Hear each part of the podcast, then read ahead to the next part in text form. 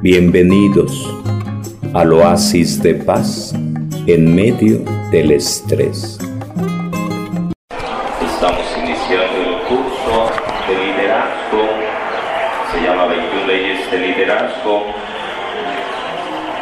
Y vamos a, ver distintos líderes, pero vamos a ir planteando por ahí qué es eso de líder, a qué le suena alguien que nos que levante la mano y nos comparta un poquito, a qué le suena eso de líder, alguien que levante la mano y que nos comparta un poquito. Alguien que dirige un grupo, perfecto, alguien más que nos comparta una cosita más sobre líder, a qué le suena eso de líder. Andrés. Yo dice que Cristóbal Colón que dirigió a a la conquista de un nuevo mundo. Ok, Colón, conquistando. Perfecto. ¿Qué más? ¿A qué más le suena eso de líder? Pongamos en el fútbol, allá Elías. Alguien, alguien que conduce hacia una meta, alguien que guía hacia una meta. Perfecto, alguien más. Alguien que organiza un grupo de personas, por ejemplo. Perfecto. ¿A qué más le suena eso de líder allá atrásito? Ah, está peinando, perfecto. A ver, ¿alguien más? ¿A qué le suena eso de líder? ¿Alguien más? Bueno, eh, vamos a meternos de lleno entonces a 21 leyes de liderazgo. Vamos a entrar directamente a José. Entonces, en la Biblia va buscando capítulo, capítulo 37, vamos a andar entre los capítulos 37 al 45. Entonces, invitarles para que posteriormente traigan su Biblia, traigan su cuaderno, traigan su plumita. Puede ser que alguien diga, pues yo no sé leer, yo no sé escribir. Son bienvenidos, no hay problema. Entonces, eh, la dinámica que vamos a hacer es el compartir, el exponer el tema y también buscaremos mesa redonda donde iremos haciendo algunas preguntas, donde iremos haciendo, planteando algunas preguntas para mesa redonda.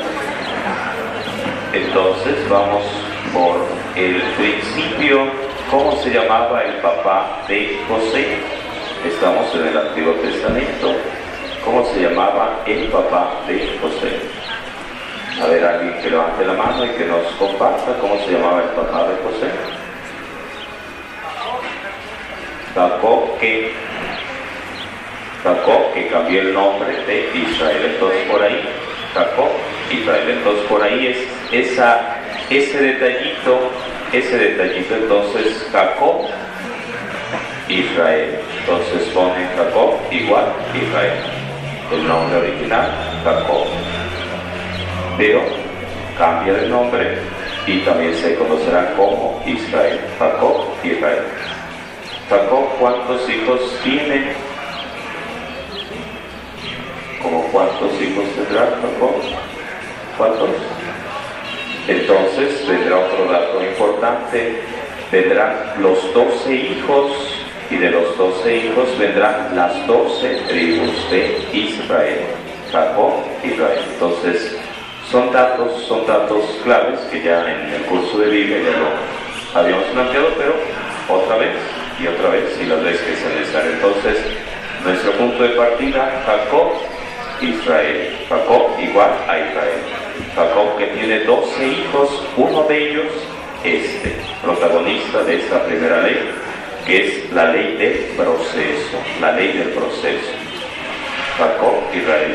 Una de las características de José será interpretar sueños. Una de las características uno de los toques claves de José será interpretar sueños. Pregunta, pregunta, notan por ahí, ¿cuáles son tus dones? ¿Cuáles son tus cualidades? ¿Para qué eres bueno? ¿Cuáles son tus dones, tus talentos, tus cualidades? ¿Para qué eres bueno? José, una de sus cualidades era interpretar los sueños. Uno de ellos El más famoso será vacas flacas, vacas gordas. Vacas flacas, vacas gordas. Uno que le interpreta al faraón será vacas flacas, vacas gordas. Siete vacas gordas y siete vacas flacas. La interpretación será que habrá una época de abundancia, siete años de abundancia y siete años de hambruna.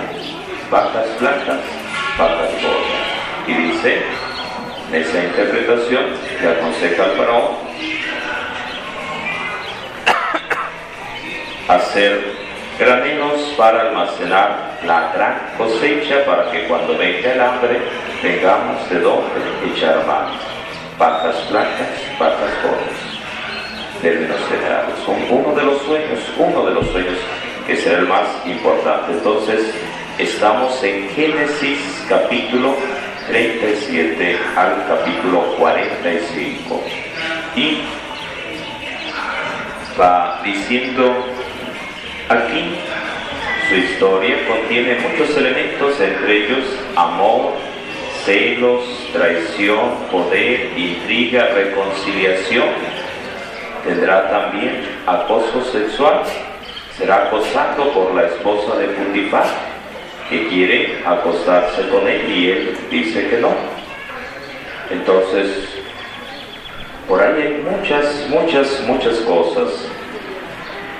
Le tocará ser esclavo, ser vendido, le tocará interpretar sueños y en todo momento Dios estando con él.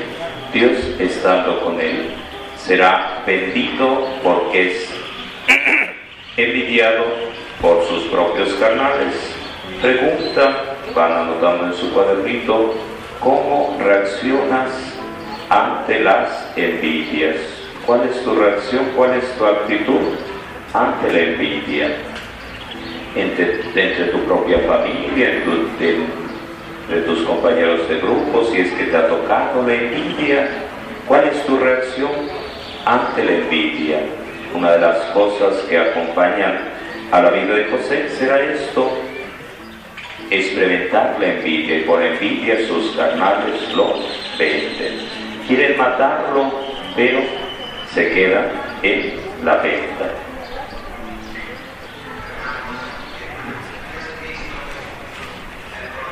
Siendo un adolescente, el joven José tuvo un sueño divino. Dios le reveló que un día ocuparía un papel importante de liderazgo. Aún sus hermanos mayores se le someterían. Sin embargo, fueron necesarios años de preparación para que estuviera listo. Su orgullo e inmadurez iniciales, remarco, su orgullo e inmadurez iniciales tenían que ser esculpidas al ir convirtiéndose en un, en un hombre digno de vivir esos sueños. Ayer comentaba sobre Pedro Apóstol, el proceso que se fue dando en él. Miedoso, temeroso, correlón, no aceptando la cruz, el Calvario, diciéndole a Jesús, apártate de mí, negando a Jesús tres veces, y ayer escuchamos el relato bíblico donde le decía, ¿me amas? ¿Cómo estás en tu amistad conmigo? Y le decía, Jesús, apacienta mis ovejas, apacienta mi rebaño. Hay un proceso que se va dando en él. Pregunta, anotan en su cuadernito, ¿en qué etapa de tu vida estás? ¿En qué etapa de tu vida estás? En ese proceso que Dios quiere para que seas un mejor hombre, una mejor mujer. ¿En qué etapa estás? ¿Tu proceso dónde está? ¿Dónde estás en, en tu etapa, en tu proceso? Eh, O un poquito más, o para allá. hacia adelante, aunque me va a seguir de todo. Ya luego lo pasamos para atrás.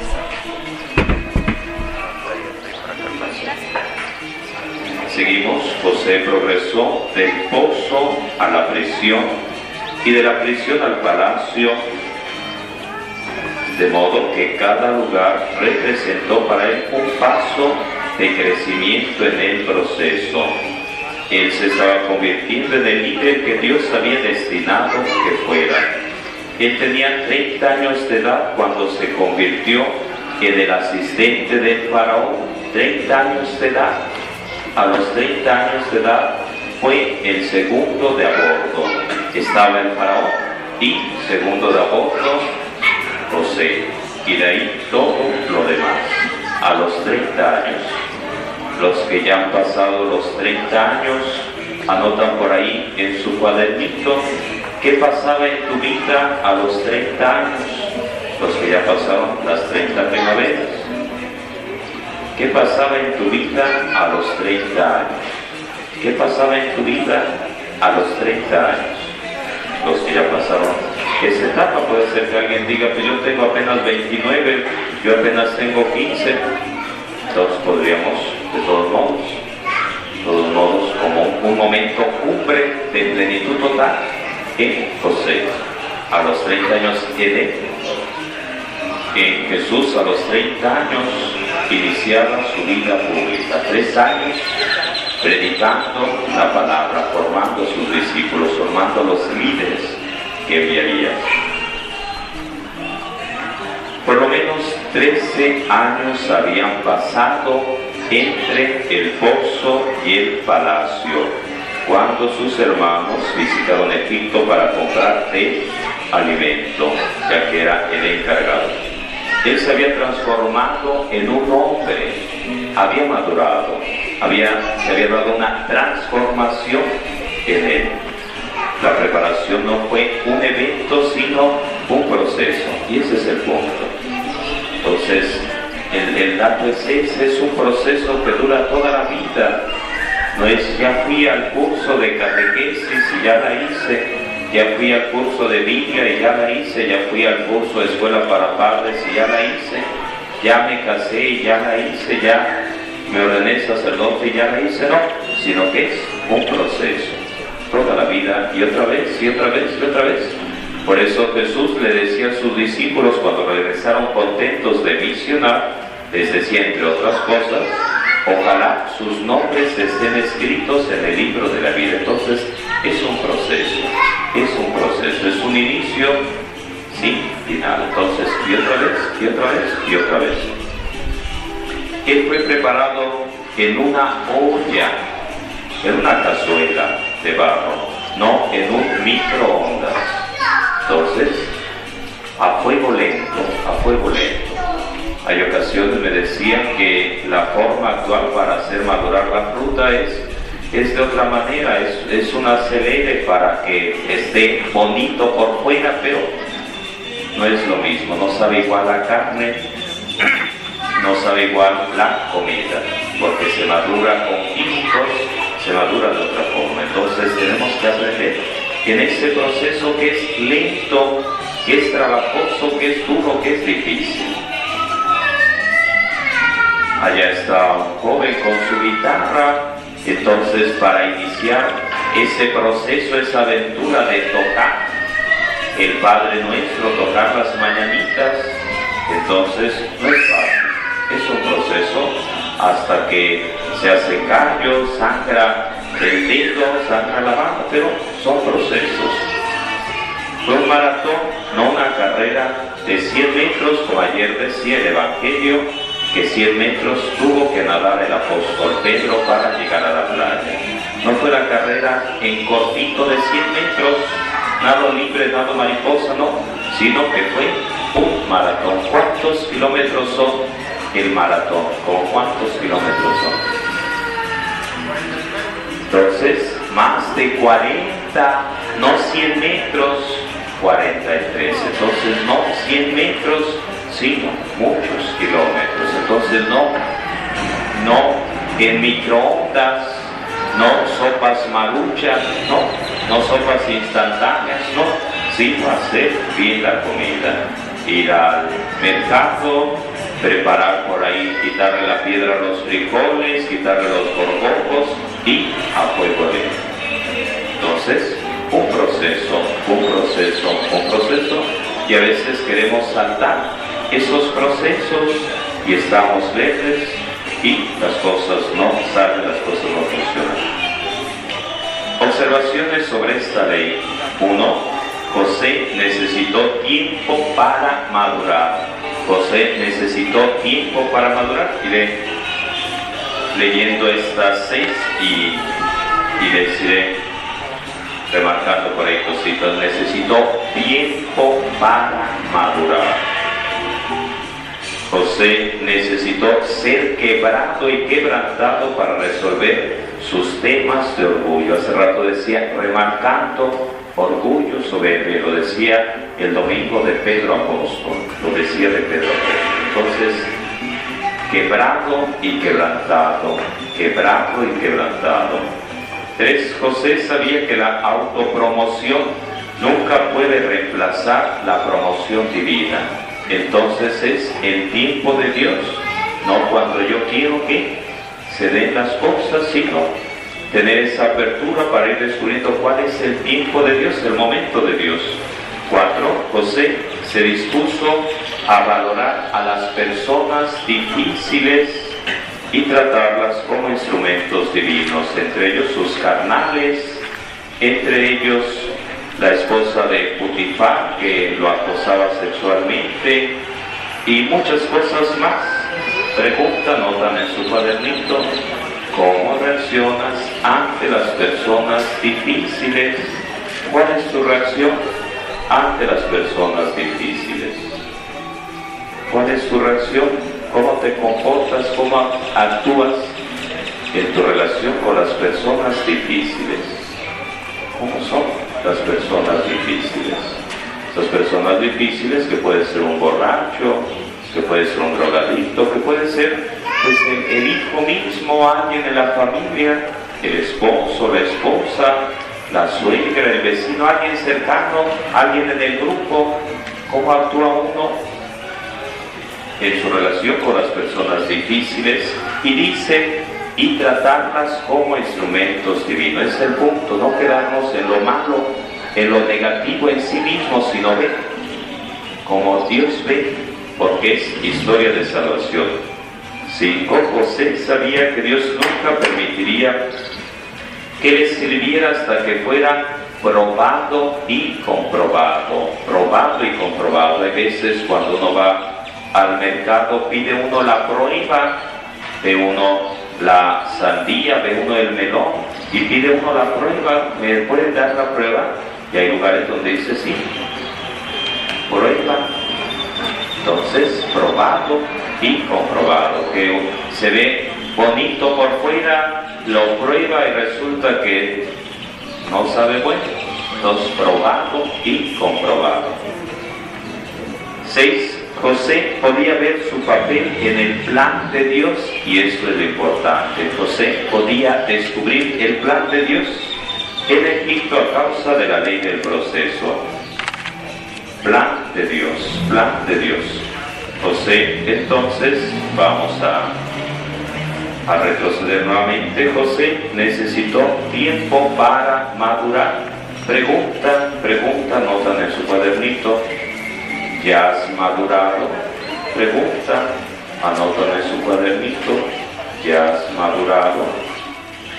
La madurez no es igual. Tengo 30 años, X años, 70 años, 50 años ya.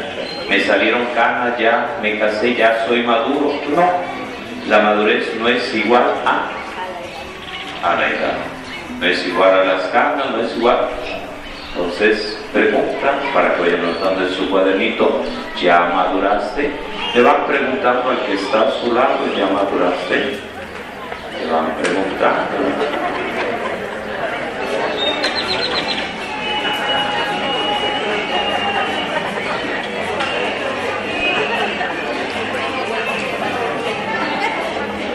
Planteando de otra manera las cosas.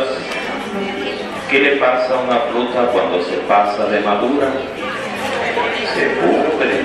Entonces, tiene que estar en su punto, tiene que estar en su punto, tiene que estar en su punto. Si te pasas de madura, se pudre. José, número uno, José necesitó tiempo para madurar, tiempo para madurar. Hay ocasiones que los hijos con 14, 13 años ya quieren volar, emprender otro camino. Puede ser que tengan un cuerpezote, sea hombre, sea mujer, pero acá todavía en la mente, acá en el corazón están verdes. Aunque tenga una altura, tenga un cuerpo, esté bien moldeado, pero falta, falta, falta. Hay cosas que requieren tiempo, tiempo para madurar. Cuando Dios reveló al comienzo su sueño a José, este era tan solo un adolescente. Sin lugar a dudas, él tenía dones de liderazgo, pero estaba en un estado potencial. Tenía madera, pero había que pulir. Tenía madera, pero era necesario curtirse. Él necesitó tiempo y experiencia para madurar y crecer como líder. Él necesitó experiencia, experiencia, experiencia. Entonces hay cosas que necesita uno ir adquiriendo en la vida con las subidas, con las bajadas, con problemas, con dificultades, la experiencia, la experiencia de la vida, la experiencia de la vida. Dos, José necesitó ser quebrado y quebrantado para resolver sus temas de orgullo. Dice el texto sagrado, dice Jeremías, que somos como barro en manos del alfarero y que si no está bien hecha esa pieza, tiene que deshacerse para rehacerse. Pero nos cuesta trabajo asimilar ese plan de Dios. Anotan en su cuadernito, somos barro en manos del alfarero. O anotan en su cuadernito, soy barro en manos del alfarero. Soy barro en manos del alfarero. Soy barro, quebradizo. Soy barro en manos del alfarero. Dios me hace, me rehace y quiere que exista docilidad en mi vida para que Dios actúe en ella.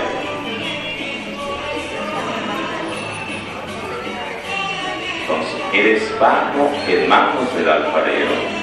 José decidió compartir con sus hermanos el sueño que Dios le dio. Un paso que comprobó ser costoso para su propia salud. Por eso decía, ¿cómo reaccionas ante la envidia? Puede ser que tengas un talento, una cualidad sobresaliente y que en lugar que los demás te vean con buenos ojos, te ven con sospecha, te critican, te ven, te ven mal. Forma parte y es el precio que uno tiene que pagar. Jesús visitando a sus paisanos en Nazaret, esperando que le iban a matar el becerro gordo, que iban a hacer fiesta, que iban a traer un pastel, que iban a traer los mariachis, la banda de viento, pues resulta que no. Se cerraron, no lo reconocieron y tuvo que marcharse. Y decía Jesús, un profeta no es bien aceptado en su casa en su patria. El profeta no es bien aceptado en su casa, en su patria. Estaba a ser probado y quebrantado por el orgullo. Dios lo hizo despojándolo de su posición favorecida con su papá y colocándolo en un papel de esclavo en Egipto. No fue fácil para José superar todo esto, no fue fácil para José experimentar todo esto. Un buen día el papá lo manda a ver qué hacen sus hermanos que estaban cuidando el rebaño y cuando lo ven inmediatamente piensan vamos a matarlo, vamos a destruirlo, pero uno de ellos interviene y dice no, ¿Qué tal si nada más lo aventamos al pozo y ahí que se quede? Y así lo hicieron. Entonces tener que enfrentar toda la situación que a veces no es fácil. Tres, José sabía que la autopromoción nunca puede reemplazar la promoción divina. José con el tiempo aprendió que el verdadero proceso solo puede prosperar cuando Dios mismo está envuelto en él. Hay ocasiones que uno quiere echar a andar algo con todas las ganas, con toda la fe, con toda la ilusión, y resulta que por más que le mueve, no se dan las cosas. Por más... Bienvenidos al oasis de paz en medio del estrés.